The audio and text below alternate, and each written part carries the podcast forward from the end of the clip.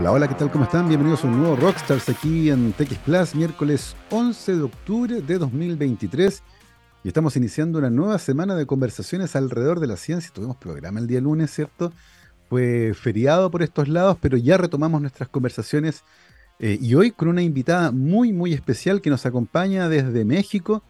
Recibimos a Milagros Vargas, doctora en estudios humanísticos con especialidad en ciencia y cultura del Tecnológico de Monterrey se ha interesado por estudiar la percepción pública de la ciencia, un tema que ha sido parte central de su trabajo y actualmente es directora de medios de divulgación de la ciencia de la UNAM, la Universidad Nacional Autónoma de México. Milagros, ¿qué tal? ¿Cómo estás? Bienvenida a Rockstars. Pues muy contenta, muy contenta de estar contigo, Gabriel, y contenta de estar con la audiencia chilena y comentar algunos proyectos que vamos a tener en conjunto. Maravilloso, exactamente. Les tenemos novedades muy, muy interesantes. Nos tienen muy, muy contentos, por cierto, porque nos interesa mucho seguir trabajando en pos de la divulgación y la comunicación de la ciencia y la cultura científica y poder generar temas de conversación, poder hacer que la ciencia sea un tema de conversación común en nuestras sociedades.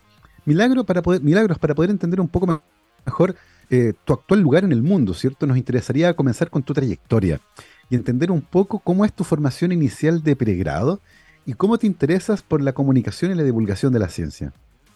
Bueno, te cuento, Gabriel, que yo soy eh, comunicadora social, pero siempre me gustaron mucho este, las matemáticas, ¿no? La física, la química. Entonces siempre hubo como ese gusto por las ciencias este, llamadas duras eh, o exactas, ¿no? Entonces cuando tengo que escoger eh, pues ya una carrera a la cual dedicarme, pues me inclino por la comunicación y en específico por la comunicación de la ciencia. Yo empiezo haciendo investigación, ¿no? Y de pronto ya conozco este mundo de la divulgación. Yo entré a un grupo de astronomía itinerante llamado Galileo Mobile.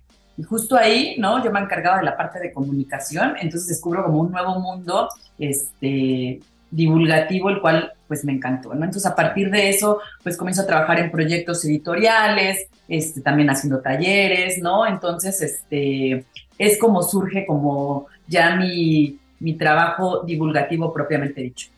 Milagros, de tu, de tu relato, eh, uno puede entender que la divulgación de la ciencia en México es una actividad que ha estado presente desde mucho antes que en Chile. En Chile, si bien ha habido esfuerzos por divulgar ciencia, los esfuerzos sistemáticos que están más conectados con la academia y con la actividad comunicacional y científica cotidiana son muchísimo más recientes. De hecho, es muy probable que muy poca gente que estudió comunicación social o periodismo en Chile hace un tiempo atrás hubiese pensado en la divulgación de la ciencia como un área seria para dedicarse.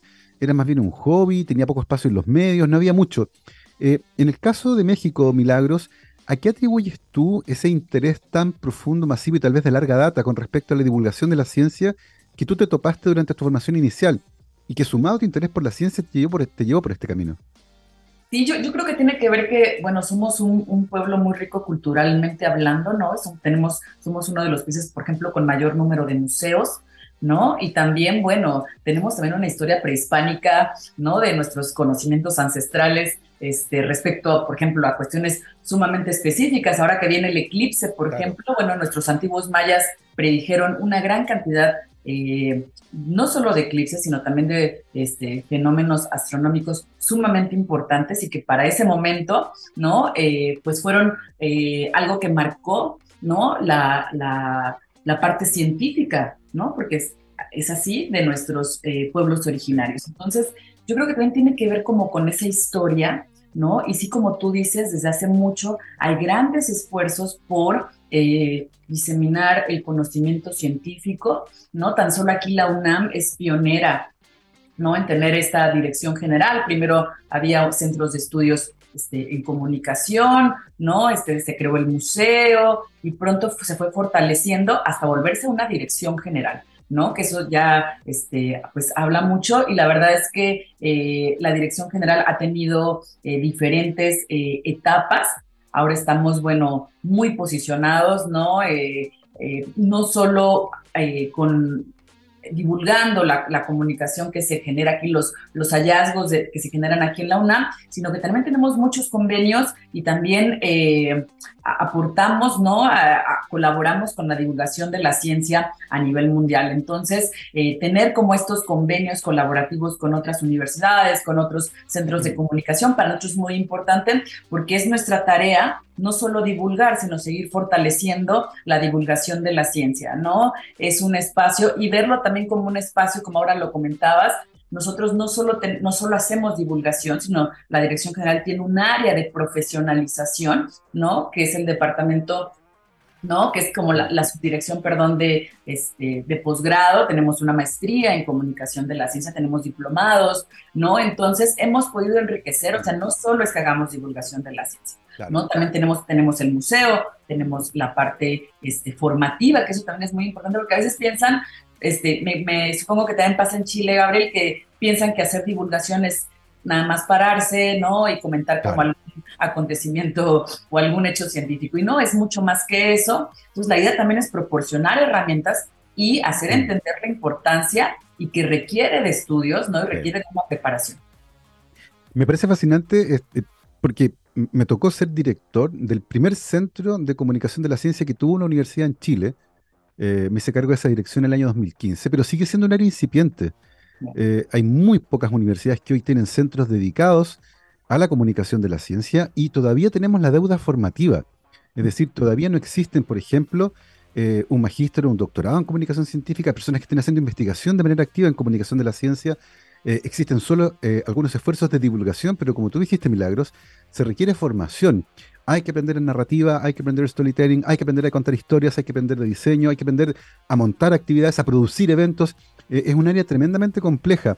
Eh, y yo te escucho eh, y me da cierta envidia de, de, ver cómo ustedes han logrado posicionar, institucionalizar la comunicación de la ciencia, darle un lugar que se merece, formar a los jóvenes divulgadores y divulgadoras del futuro que se conectan con las comunidades. Y es un esfuerzo que parte, entiendo, desde la universidad.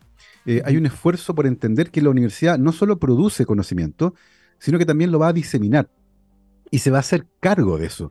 Y eso es una deuda que siento yo que todavía las universidades en Chile tienen. En, ese sentido, Milagros, eh, ¿cómo ha sido la trayectoria de otras universidades en México eh, con respecto a lo que pasa en la UNAM? Tú te formaste en Monterrey, por ejemplo. ¿Existe un interés generalizado? ¿Es algo más bien que está focalizado en la UNAM? ¿Cómo, cómo dirías que está actualmente el panorama de la divulgación y comunicación de la ciencia, tanto en entes como universidades, así como también a partir del Estado o tal vez de alguna empresa? Sí, pues qué buena pregunta, porque la UNAM es pionera ¿no? en la comunicación de la ciencia, pero no son los únicos. Tenemos al ITESO, que es una universidad muy reconocida que está en Jalisco, ¿no? que ellos también tienen una maestría, imagínate, también tienen diplomados. Tenemos el TEC de Monterrey, que ya también tiene eh, su departamento de comunicación. La Universidad Veracruzana tiene un departamento de comunicación de la ciencia. Dentro aquí de la UNAM, a UNAM, nosotros somos la dirección de divulgación de la ciencia, pero cada instituto, ¿no? Tiene, cada este, facultad tiene su, bueno, no todos, pero sí una gran mayoría tiene su departamento de comunicación de la ciencia.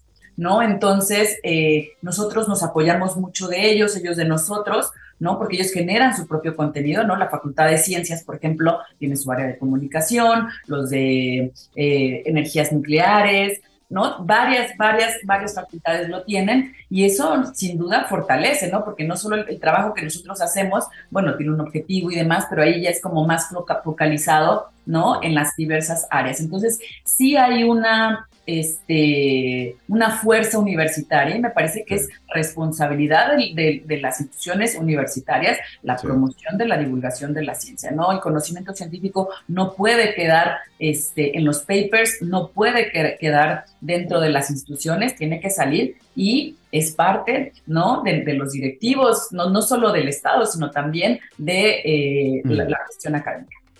Absolutamente, y siento que ahí todavía al menos en Chile tenemos una deuda muy, muy grande desde las universidades para promover mejor el trabajo que realizan.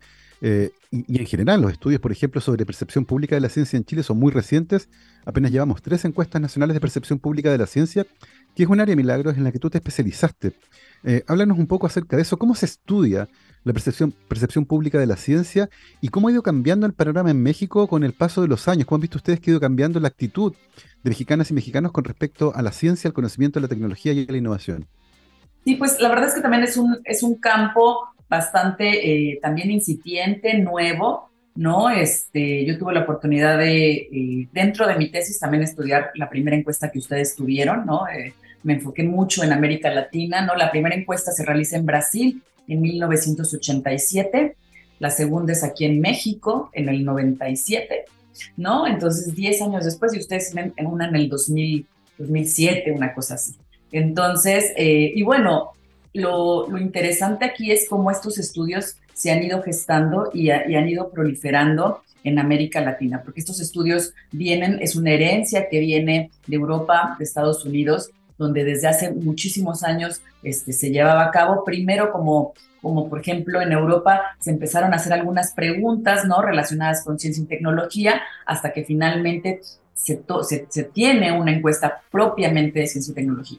Y bueno, los, los, este, los estadounidenses, los gringos, ellos también tienen una larga data, ¿no? Y han hecho incluso estas encuestas, tanto la, europea como, la gringa, han servido ¿no? de insumos para la creación de reactivos para nosotros, ¿no? Pero más allá de eso, también es un, es un campo complicado porque muchas veces se, se ha replicado estos estudios, pero la necesidad de América Latina es crear sus propios instrumentos ¿no? Este, no solo tropicalizarlos, como decimos aquí en México, no solo adaptarlos a nuestras culturas, ¿no? La idea es tener estos instrumentos porque son diversos los intereses, ¿no? Por ejemplo, Chile se está quedando sin agua. Es un tema primordial, bueno, como todo el mundo, pero ustedes todavía aún más, ¿no? Es un tema que todos los días aparece constantemente en las noticias y entonces es un tema que debería tener toda una sección, ¿no? Este, entonces, a eso me refiero, ¿no? Es, eh, estos estudios son sumamente importantes, Gabriel, porque generalmente eh, a veces nosotros como emisores, como comunicadores, nosotros creemos ¿no? Eh, los temas prioritarios, ¿no? Pensamos en algunos temas prioritarios para la gente, pero la verdad es que nosotros eh, debemos escuchar a la gente. La divulgación de la ciencia, a veces dicen, no, es que no funciona la divulgación de la ciencia, no tenemos este, audiencias. Bueno, la idea es crear estas audiencias a partir de escuchar las necesidades e intereses de los, de los, este, de los, de los públicos. Y este tipo de encuesta tiene tres ejes principales generalmente, ¿no? A veces son un poquito más, pero se estudian, por ejemplo, los intereses, ¿no? En algunas encuestas eh, estudian, por ejemplo, los conocimientos, que esto ya está quedando como un poco caduco, no es un poco de modelo de déficit y esas cosas, y las actitudes, que a mí esto me parece como lo más relevante, ¿no? Actitudes y valores, ¿no? ¿Cómo, cómo, cómo de pronto este, aprendo de algo, ¿no? Este, reflexiono, conozco más sobre la problemática del agua y ahora hago esto, ¿no? Entonces, eso es como lo más, más interesante y creo que debería de haber mayores esfuerzos en torno a conocer nuestros públicos. Ahora, por ejemplo, en la dirección de, de medios que hace rato tocábamos, que es la, donde yo estoy al frente, es complicado porque los públicos cada vez son más diversos, cada vez eh, te piden, te exigen, ¿no? A los, no nos exigen a los comunicadores mayores contenidos, más rapidez, ¿no? Entonces hay que estudiar a nuestros públicos para saber qué tipo de mensajes, por qué plataformas y cómo puede ser mejor llevada esta divulgación de la ciencia. y en ese sentido, Milagros, ¿cuál es el rol que tienen los medios establecidos? periódicos, canales de televisión y radios con la comunicación de la ciencia, porque muchas veces, y me acordaba escuchándote, conversé con muchos editores de medios en Chile y me decían, no, la gente, a la gente no le interesa esto. A la gente no le interesa la ciencia, entonces ¿para qué vamos a poner una sección de ciencia si a la gente no le interesa? Cuando la experiencia decía todo lo contrario, y cada vez que hubo secciones y programas de ciencia fueron muy vistos en Chile. Entonces hay como una, hay una suerte de desligarse eh, de un tema que les puede parecer incómodo tal vez, un poco árido, menos, menos atractivo, menos sexy, pero, pero finalmente existe interés. Eh, ¿Cuál es el rol que crees tú los medios tienen al respecto a la hora de visibilizar también estas problemáticas? Porque muchas veces las universidades no tienen canales de televisión, no tienen medios masivos. Los medios masivos ya existen y, necesitamos trabajar con ellos también. ¿Cómo ves esa alianza entre las universidades que producen conocimiento y tratan de promoverlo y los medios de comunicación masivos que ya están instalados, que tienen una larga historia, que tienen una audiencia finalmente? Claro. Sí, es muy importante porque justamente los estudios de percepción pública nos señalan, ya sea en Chile o en México, que la gente sí está interesada en la ciencia, ¿no? O sea, la primera pregunta está interesada. Ya, bueno, las actitudes, eso ya es otro tema que podemos hablar más, adelante, pero la pregunta es muy pertinente porque eh, nosotros como, como medios de comunicación debemos, ¿no? Este, tenemos esa responsabilidad con nuestros lectores de proporcionarles información, ¿no? Información así como les proporcionamos sobre políticos, ¿no? Sobre el estado financiero, también tiene que ver, la ciencia es recurso público, es un conocimiento, o sea, más allá también de, del conocimiento que tú tienes respecto a determinado tema que está muy bien, pero bueno, más allá de eso, también tiene que ver con una cuestión de democracia, de conocer qué se está haciendo como con nuestros recursos, dónde se está invirtiendo, ¿no? Entonces, hay una responsabilidad enorme por parte de los medios de comunicación en tener secciones dedicadas a ciencia y tecnología y hacer análisis precisos y concisos, ¿no? De respecto a determinados temas que a veces son que, este, un poco este, difíciles, por así decirlo, ¿no? Y es también responsabilidad de ellos acercarse a los científicos, este, tener este diálogo que a veces es complicado, ¿no? Nosotros sabemos que los científicos eh, tienen como un lenguaje muy particular, pero bueno, hay que hacer esta relación eh, con ellos, ¿no? Intentar dialogar, reflexionar, eh, entender, ¿no? Cómo funciona y después que nosotros entendamos, ahora sí, este, nosotros explicárselo a, las audiencias. Absolutamente, hay una alianza y que es fundamental para poder llegar a todo el mundo. está el factor de la responsabilidad de lo que los gringos llaman el accountability, ¿cierto? Cómo se gastan eh, o se invierten recursos públicos eh, en ciertos temas de investigación, cómo esos tienen que ver con las problemáticas del país.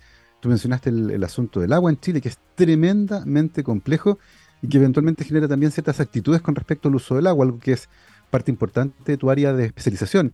Eh, en ese sentido, Milagros, ¿qué hemos aprendido y qué aprendiste tú, por ejemplo, durante tu doctorado del análisis de las encuestas de percepción pública de la ciencia que existían en América. ¿Qué datos interesantes se pueden eh, tomar a partir de eso y que probablemente formaran parte de las conclusiones de tu trabajo de tesis doctoral?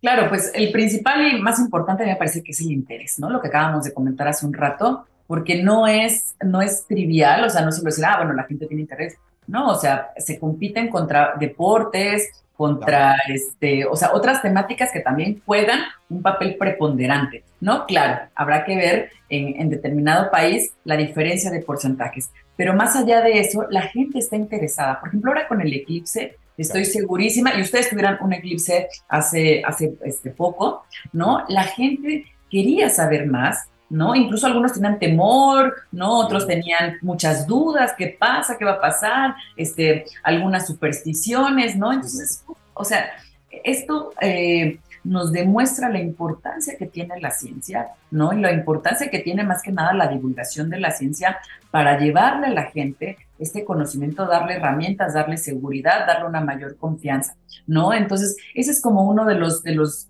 eh, eh, resultados que me parecen más importantes. Otro de los resultados que me parecen más importantes es justamente lo que mencionaba, ¿no? Crear encuestas pertinentes para cada, eh, para cada país y en determinado caso, ¿por qué no determinar para una, eh, hacer encuestas para una determinada situación, ¿no? O sea, ahora lo del agua, ¿no? Todas las implicaciones que tiene, porque no solo es que se acabe el agua, no, tiene que ver con regiones, tiene que ver con, con diversas cuestiones que son como sumamente importantes y que tienen que estar, ¿no? Este, puestas eh, eh, y conocer qué es lo que opina, qué es lo que opina la gente, ¿no? Entonces yo creo que eso es como fundamental ¿no? Para nosotros también como comunicadores podamos hacer un mejor trabajo, ¿no? Y entender mejor a nuestros públicos, ¿no? Porque mientras más entendamos a nuestros públicos, mejores mensajes podemos eh, crear, ¿no? Y un mayor impacto podemos hacer, ¿no? Ahora eh, la divulgación de la ciencia ha ido... Eh, pues se va transformando porque los medios han ido transformando. o sea, antes, por ejemplo, las encuestas marcaban que la gente veía programas de televisión aquí en México de, ciencia o en el periódico, ¿no? Y ahora resulta que las encuestas obviamente nos arrojan que están en redes sociales, ¿no? En los podcasts, ¿no? Exacto. Entonces todo está ahí. Entonces, bueno, ahora como comunicadores habrá que ver, ¿no? Las narrativas de estos nuevos medios ¿no? Y habrá que ver también los mensajes que pueden ser posibles, los lenguajes, ¿no? Que no es este mismo lenguaje que utilizábamos antes en la tele o en la radio, ¿no? Y más allá de eso, también otras plataformas. yo te comparto que fui directora del planetario de, eh, de Cancún y de Cozumel. Y bueno, los domos de inversión digital, los planetarios, son también un excelente medio ¿no? de, de, comunicación y de divulgación. Ustedes tienen un planetario este, maravilloso, ¿no? Ahí en la Universidad de Chile, que la verdad siempre, siempre me ha llamado la atención porque teniendo ustedes esos cielos y solo tienen un planetario, pero bueno, tienen los cielos ahí, ¿no? Para que tener más planetarios. Pero tienen un planetario maravilloso y ustedes producen películas para, para domos de inversión digital, ¿no? Es algo que es eh, sumamente vanguardista, ¿no? Y este, y que bueno, también es otro medio, por mencionar alguno, ¿no? Tienes realidad virtual, tienes realidad aumentada, tienes, ¿no? Otros medios que también hay que ir explorando como comunicadores, ¿no? Los podcasts, ahora, ¿no? Bueno, estamos ahora en uno. Entonces, la idea es esa, ¿no? También nosotros como comunicadores, eh, intentar abrirnos paso, no solo a nuevos públicos, sino también a nuevas plataformas. Absolutamente. Cambia, todo cambia. Cambian las audiencias, cambian las plataformas y por lo tanto cambian las metodologías. Eh, TikTok demanda ciertos contenidos, Instagram demanda ciertos contenidos, un podcast demanda cierta forma de elaborar un contenido, por lo tanto no podemos tratar de implementar la misma forma para todas las plataformas. Y es ahí donde está el gran desafío y llegar a todas esas audiencias que están dispersas, ya no están concentradas en unos pocos medios, ¿cierto? Que tienen intereses distintos, que tienen formas diferentes de interactuar con la información, pero llegar a todos. Eh, Milagros, tú actualmente eres directora de medios de divulgación de la ciencia en la UNAM. Eh, cuéntanos un poco cómo llegas ahí eh, y cómo ha sido este periodo en el que estás, has estado a cargo de esta área tan interesante ahí en la UNAM. Sí, pues llego aquí, como ya lo comentaba, este, después de los planetarios, ¿no? Después como de esta gran, gran experiencia, este, hacer talleres, charlas, ¿no? De tener como este contacto directo ¿no? Este, porque también esto, ¿no? Son, son diferentes, eh, ¿no? La, la, relación con los públicos y era un, contacto eh, sumamente directo y con públicos muy específicos, ¿no? O sea, los, los, los grupos escolares que iban al planetario, ¿no? Este, con los chiquitos, ¿no? Entonces, bueno, ha sido, ha sido muy bueno, ¿no? Estar aquí en esta, en esta posición eh, en la dirección de medios y bueno, ¿qué es lo que, lo que hemos venido haciendo? Primero una evaluación, ¿no? De, los contenidos, de los programas que nosotros ya teníamos, una evaluación este, necesaria, ¿no? Estamos en un punto sumamente importante eh, y la UNAM tiene una gran trayectoria, como ya lo decimos en la divulgación, entonces la idea ahora es, bueno, ser punta de lanza para crear nuevos contenidos, nuevos, este, a través de nuevas plataformas, ¿no? Lo que buscamos ahora es incidir más en redes sociales. La, con la pandemia, eh, todos los, los, los, programas, los contenidos, los, los vimos a través de, de redes sociales y eso nos permitió, ¿no? Incrementar nuestro número de seguidores y demás. Pero bueno, ahora que ya tenemos esos números cautivos, ahora la idea, ¿no? Es buscar, ¿no? Los cómo, cómo nosotros podemos crear una nueva imagen visual, una nueva manera también de comunicar eh, el conocimiento científico, ¿no? Que sea propio de nosotros con esta parte institucional, ¿no? Este, y tener eh, otro tipo de eh, productos que vayan hacia otras audiencias. Hace poco nosotros acabamos, hace unas dos semanitas, de presentar un proyecto de ciencia inclusiva, Gabriel. Y este se llama Ciencia que no se habla. Y es un proyecto súper lindo ¿no? Para eh, la población eh, sorda, ¿no? Entonces, eh, pero bueno, lo que, te, lo que intento decirte es que tenemos también esta responsabilidad con estos públicos olvidados, ¿no? O sea, no se puede hacer todo en la divulgación, pero bueno, nosotros ahora estamos como, como, en, este, como en esta etapa que queremos nosotros comenzar a hacer ciencia para esto, para pueblos originarios, ¿no? Para este, mujeres, ¿no? Tener como también estos contenidos de estos grupos eh, vulnerables, tal vez, ¿no? Entonces, eh, es una responsabilidad también de, nosotros poder incidir y no seguir olvidando eh, estas, estas, estos públicos, ¿no? Entonces, vamos por ahí, vamos a también incursionar en, en, transmedia, ¿no? Vamos a generar ahora más podcast. Entonces, eh, se viene una muy buena etapa para la dirección de medios. E insisto, em, no, solo, no solo tiene que ver con, con, con, la visión que tengo dentro de la dirección de medios, sino que también la misma ¿no? dinámica de las redes sociales, el mismo movimiento en el que estamos viviendo de mucha información, nuevos medios y demás, te demanda, ¿no? La creación de este tipo de eh, productos, ¿no? Y son nuevas oportunidades para ir explorando, porque esto es como terreno fértil, ¿no? Uno va, yo me imagino cuando, cuando empezaron con el podcast, ¿no? Uno va conociendo el medio, va sabiendo, entonces, bueno, veremos ahí, incursionaremos como en esta nueva etapa. Absolutamente, tremendamente interesante todo el trabajo que están realizando. Estamos conversando hoy con la doctora Milagros Vargas, doctora en estudios humanísticos con especialidad en ciencia y cultura del Tecnológico de Monterrey en México. Se ha interesado por estudiar la percepción pública de la ciencia y actualmente es directora de medios de divulgación de la ciencia en la UNAM, la Universidad Nacional Autónoma de México.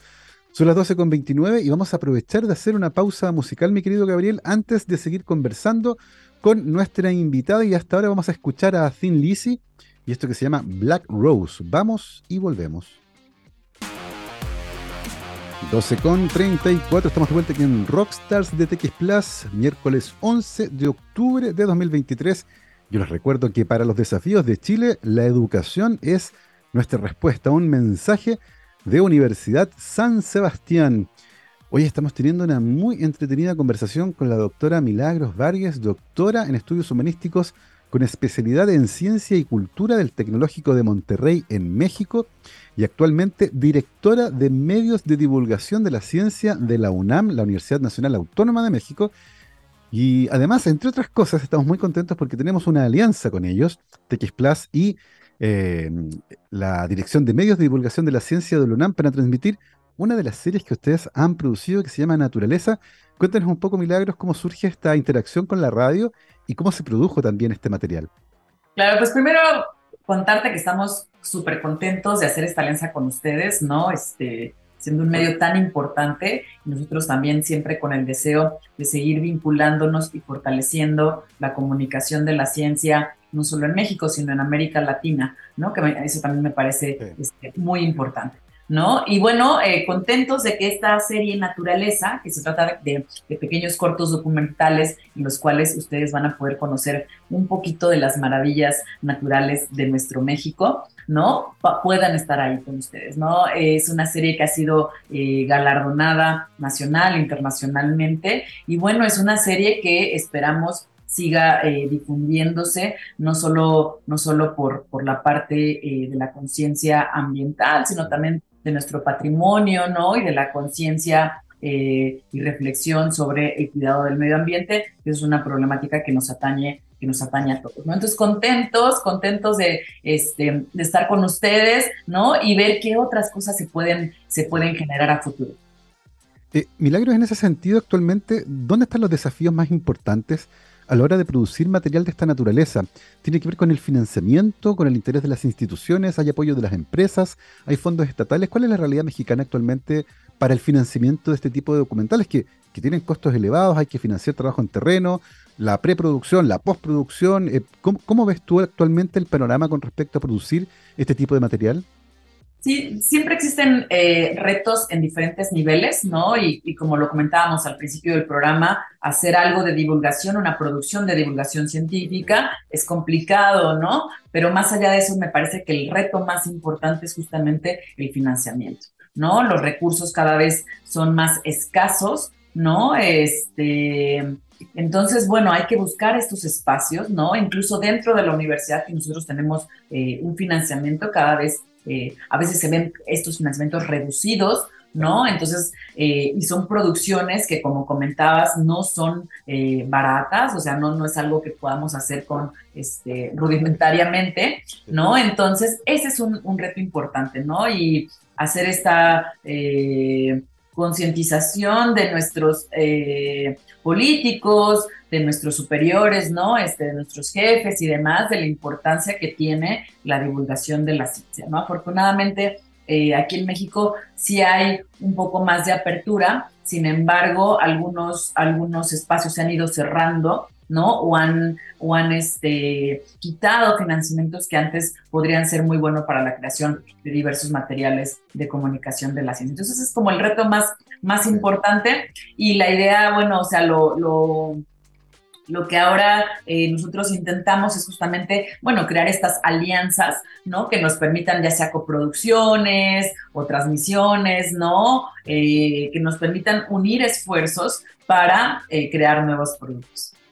Sí, hay un desafío interesantísimo a la hora de financiar cierto este tipo de producciones porque efectivamente tienen costos elevados de producción, pero generan productos que además son de muy buena calidad. Tú nos contabas que habían recibido muchos premios de, de las producciones que ustedes han realizado eh, por justamente la calidad de la factura que tienen eh, estos, estos documentales y otras, otras de, las, de los productos de comunicación científica que ustedes tienen. Eh, en ese sentido, Milagros, háblanos un poco acerca de los proyectos que actualmente tienen, em, que han funcionado bien, que, los tienen orgullosos, que generan un buen feedback con el público, que abren las audiencias, que, que masifican ese interés por la ciencia que a nosotros como radio también nos interesa instalar en Chile. Claro, pues ahora eh, estamos muy orgullosos, tenemos una revista llamada Cómo ves, ¿no? Que justo este año cumplimos 25 años, o sea, imagínate. 25 años. Y esta revista, bueno, es eh, muy uno de nuestros productos de comunicación más importantes, más conocidos dentro de la universidad y fuera de la universidad, ¿no? Este, estamos muy orgullosos de la revista, ¿no? Tenemos eh, grandes escritores ahí, grandes divulgadores, ¿no? Y bueno, hace poco hicimos una renovación de contenidos, de imagen visual, ¿no? Entonces estamos como también en una nueva etapa. Ahora en noviembre vamos a presentar la revista digital, ¿no? Para que puedan acceder. Así es que si alguien este, de allá de Chile también quiere este, suscribirse, pues ya va a poder tener también esta parte digital, ¿no? Y que eso también nos pone a nosotros en otro escenario, ¿no? Antes solo, solo era impresa, entonces ahora con la parte digital, bueno, podemos acceder justamente a otras áreas, a otras regiones, ¿no? Y a otros públicos en otras partes.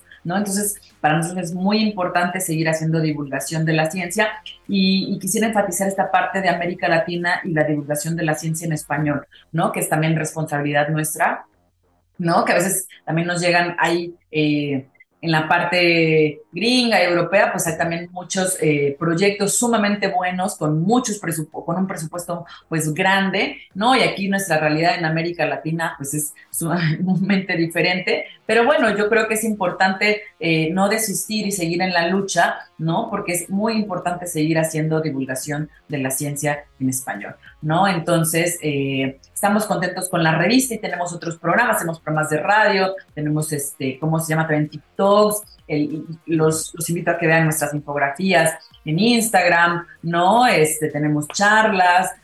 Este viernes tenemos la fiesta de las ciencias y las humanidades, que es una gran celebración, ¿no? En la cual diferentes institutos, facultades, laboratorios, centros de investigación, ¿no? Se concentran aquí en la explanada del museo, ¿no? Justamente como abrimos, ¿no? Estas, estas puertas, ¿no? Para que la gente conozca y poder motivar un poco a las vocaciones científicas. Entonces ahora estamos muy contentos también con, con la fiesta, que tenemos más de 700 actividades, ¿no? Y tenemos sede tanto aquí en la explanada del museo como en otras partes de, México e incluso en otras sedes de la UNAM mm. en el Entonces, digo, son como algunas de las cosas ¿no? que, hemos venido realizando y que estoy segura que en unos años también ustedes estarán presumiendo algo así.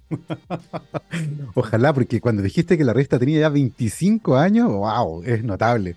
Eh, la revista la pueden encontrar en la página comoves.unam.mx y aparece, estoy viendo la portada, el número 299, cómo ser un vampiro. Y además en Instagram, la página de la Dirección General de Divulgación, ¿cierto? De la UNAM es DGDC UNAM. Y ahí pueden encontrar todas las infografías a las que se refería nuestra invitada. Aparecen algunas que tienen que ver, por ejemplo, con la reciente entrega de los premios Nobel. Hay noticias sobre las chinches. En París había una, una crisis ahora con los chinches, ¿cierto? Los bedbugs. Hay información súper interesante en formato de infografía. Eh, y por supuesto también enterarnos de las actividades que están realizando en el marco de la celebración, la conmemoración, ¿cierto? De, la Semana de la Ciencia, algo que también está ocurriendo en Chile. De hecho, octubre es habitualmente el mes de la ciencia que está lleno de actividades. Em, más allá de, las, de los proyectos milagros eh, que ya tienen, hablamos mucho de los desafíos, de cómo las audiencias han ido cambiando, cómo las plataformas han ido cambiando, los tiempos de atención. Esa serie de televisión que antiguamente veíamos en televisión, ¿cierto? Y la gente la ve en streaming, eh, la ve cuando tiene tiempo, a su tiempo, le pone pausa, eh, ve videos cortitos de 30 segundos, ha cambiado completamente la forma de interactuar con los medios. Y eso también impone desafíos que son súper interesantes. Y al respecto, dos preguntas me gustaría hacerte, Milagros. La primera, ¿entendemos bien hoy eh, cómo las audiencias han cambiado con respecto a cómo acceden a información? Porque eh, hay estudios que sugieren que cuando las personas leen en Internet, sin tener claro si lo que están leyendo es cierto o no, tienden a desestimar la opinión de los expertos. Dicen, no, yo ya aprendí esto, ya lo sé, y por lo tanto no necesito que nadie me venga a enseñar. Y eso es algo que es súper interesante y que se está dando hoy con el consumo de información. ¿Hay alguna encuesta que tú conozcas, Milagros, eh, que nos permita entender un poco cómo ha cambiado la actitud del público con respecto a la información científica y las fuentes que utilizan para informarse? Aquí en América Latina no, me parece que es un trabajo que han hecho los europeos más que nada, ¿no? Este, que llevan toda una corriente, ¿no? De teorías justamente de, investigación respecto a esto. Desafortunadamente aquí no lo hay y sería muy bueno porque justamente aquí es, aquí en América Latina es donde más desinformación tenemos, ¿no? Donde más este, noticias falsas tenemos, ¿no? Y esto de las noticias falsas, qué bueno que sale ahora a colación porque es también uno de los grandes desafíos de nosotros como divulgadores, ¿no? Eh, y tener, por ejemplo, eh, públicos que justamente con leer algo creen que saben, ¿no? Y no, no, no verificar la fuente, ¿no? Este, con leer nada más este, unas cuantas líneas, pensar que se sabe ya todo, ¿no? Entonces, bueno, ese es un gran desafío, ¿no? Un gran desafío que, que nosotros tenemos. Este, pero bueno, aquí no, no lo hay desafortunadamente. Ojalá que en algunos años ya pudiera ver esto, porque sí es muy importante,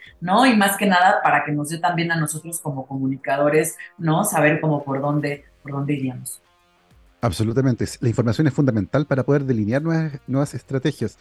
Y, en segundo lugar, Milagros, eh, más allá de los proyectos que ya tienen, que son todos fascinantes, imagino que también se están moviendo con respecto a crear nuevas plataformas, crear nuevos contenidos, eh, crear productos nuevos de divulgación y comunicación científica ¿Cómo se viene el futuro ahí en la, en la dirección de la divulgación de la ciencia del UNAM? Pues nos vemos justamente eh, innovando, ¿no? Este, llegando a, públicos, este, a, sí, pues a públicos vulnerables, llegando a otro tipo de audiencias, ¿no? Este, en otras plataformas, ¿no? Y nos vemos también creando una línea de comunicación que pueda ser un puente este, confiable, ¿no? Este, y un puente fuerte entre nosotros y el público, ¿no? Brindar nuevas temáticas. Me parece que también estamos en un momento en el que las temáticas también hay que diversificarlas, ¿no? Eh, las encuestas, por ejemplo, lo de percepción pública siempre dicen, digo algo que, que, pudiera parecer eh, obvio, pero no lo es tanto, ¿no? Que la gente es más proclive, es más eh, propensa, ¿no? A justamente estos contenidos que piensa que la, que, que la atañen, ¿no? Directamente. Entonces, por ejemplo, si, no sé, este, tal vez el exoplaneta, súper lejísimos, eso tal vez no,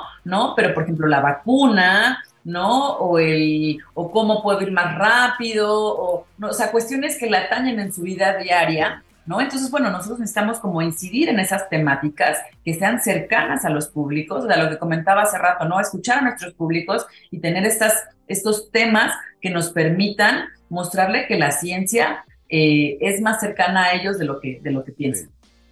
Y uno de los desafíos interesantes que existe en ese punto, Milagros, es tener profesionales eh, que estén capacitados para entender esas audiencias y producir contenidos acordes al mensaje que se quiere transmitir. Y eso requiere profesionalizar el área, lo hablamos al principio. Eh, y ustedes tienen programas de formación para personas que estén interesadas a dedicarse a la divulgación y la comunicación de la ciencia, algo de lo que, de lo que en Chile todavía tenemos muy poco. Hay algunos diplomados, pero todavía, por ejemplo, no hay magíster mucho menos doctorado en esta área. Se hace muy poca investigación en comunicación científica, si bien la hay, todavía es más o menos incipiente. En el caso de ustedes, Milagros, ¿cómo ven el futuro de la formación de profesionales en esta área? son principalmente personas que vienen del mundo de la ciencia, vienen del mundo de las comunicaciones. ¿Cómo ha ido cambiando eso? ¿Qué oportunidades tienen de desarrollo profesional? ¿Cómo ves el panorama futuro en ese punto en particular?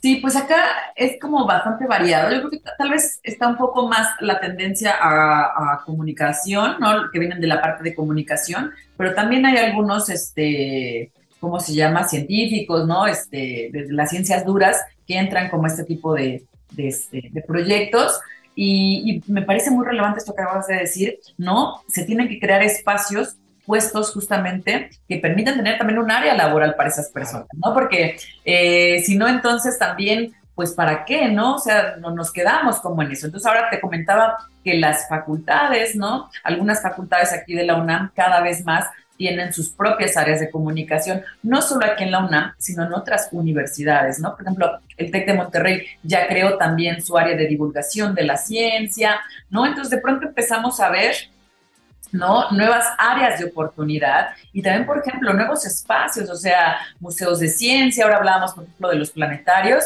ha habido un reciente incremento de planetarios en los últimos años, si bien nosotros tenemos una larga data de estos espacios de divulgación de la ciencia de hace mucho tiempo. De hecho, aquí en México los planetarios son los primeros centros de divulgación de la ciencia, pero de hace unos que será unos eh, siete años para acá, ha habido un incremento del número de planetarios, ¿no? Que se están inaugurando y estos domos de inmersión digital, porque ya los planetarios ya también evolucionaron. O sea, antes uno tenía el proyector optomecánico y solo podía ver primero, ¿no? La representación del firmamento, ¿no? Pero ahora resulta que también, bueno, tenemos películas y ahora también tenemos sistemas especiales que tú puedes proyectar un virus, una bacteria, puedes proyectar, ¿no? Diferentes cosas con las cuales tú puedes explicarle. Y la bondad de los planetarios tiene que ver con que tienen esta particularidad que no tiene tal vez ningún otro medio en la cual tú le puedes explicar a un niño, por ejemplo, grandes longitudes, ¿no? Decir,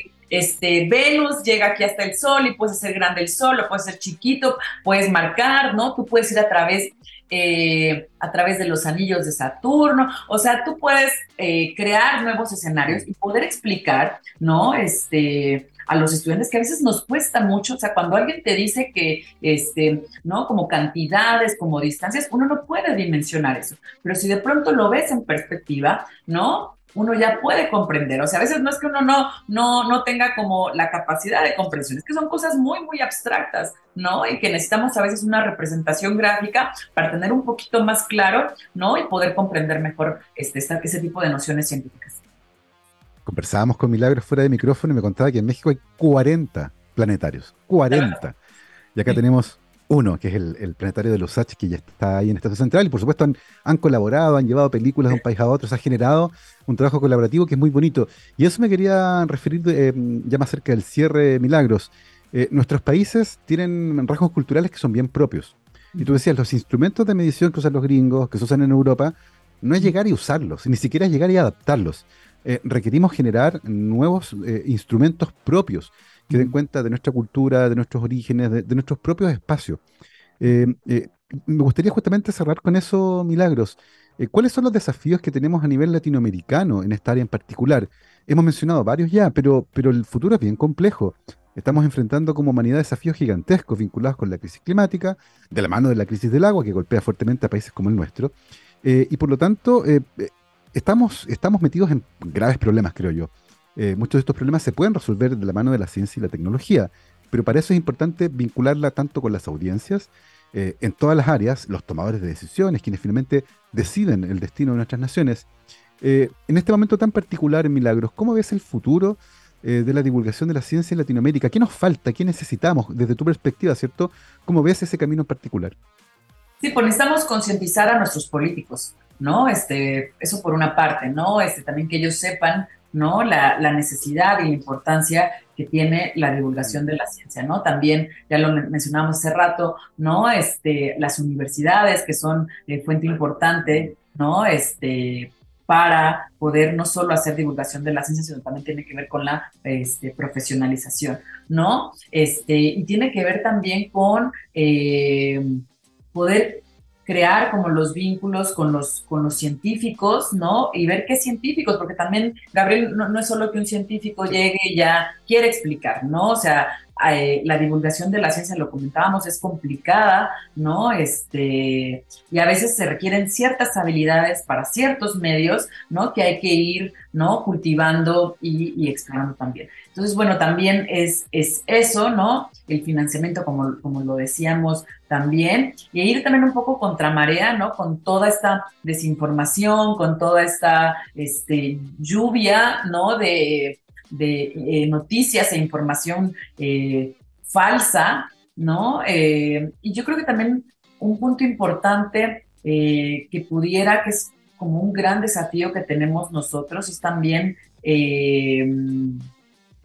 como esta importancia que tenemos nosotros como tomadores de decisiones, ¿no? Y esta influencia que nosotros podemos tener para la toma de decisiones en ciencia y tecnología. O sea, no solo tiene que ver con que eh, la, divulgación y la comunicación de la ciencia en general nos ayude a comprender eh, la naturaleza, sino también tiene que ver con que nosotros podamos tomar partido respecto a eso y tomar las mejores decisiones, ¿no? La divulgación de la ciencia tiene que ver con equidad, tiene que ver con democracia, tiene que ver con igualdad, ¿no? Entonces, no perder de vista esto, ¿no? Más allá de si veo hoy el eclipse, lo veo mañana y ese tipo de cuestiones que nos pueden ayudar o de una vacuna u otra, también entender, ¿no? A ver, este, poner como, como el ojo en eso y que nosotros como ciudadanos tenemos también la responsabilidad, ¿no? De estar informados y poder hacer de esto pues un mejor, un mejor mundo.